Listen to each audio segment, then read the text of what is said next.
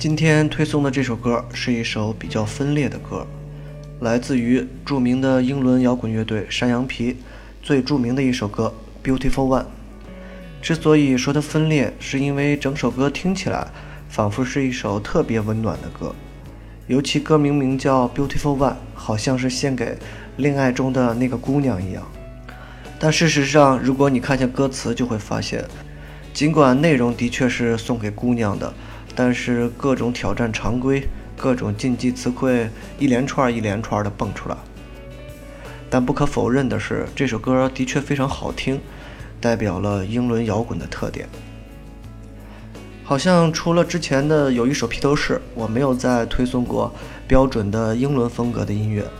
可以说，英伦摇滚的主流气息是最浓郁的，好听的旋律，好听的吉他。山羊皮、绿洲等等都是这种类型的代表，他们的代表作都能有那种万人合唱的效果，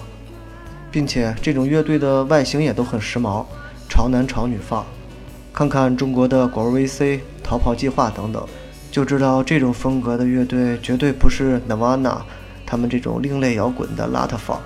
而是站在了对立面，站在了时尚的那一面。有些甜腻腻的旋律。是很多英伦摇滚乐队的特点，但这也是不好的地方。太过于注意有些口水化的旋律感，让歌听起来耐听度不高。听上几遍你就会哼哼，但是再听几遍就会觉得有点烦了。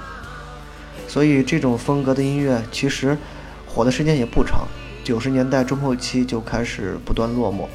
最后连酷玩也开始彻底转型了。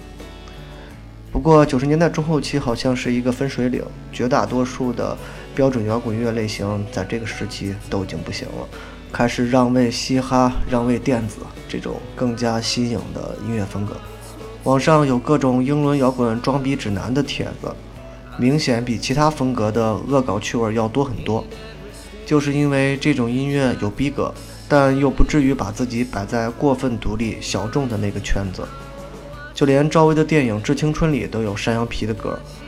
可见这种音乐的传唱度和独立性都有，所以很适合摇滚入门，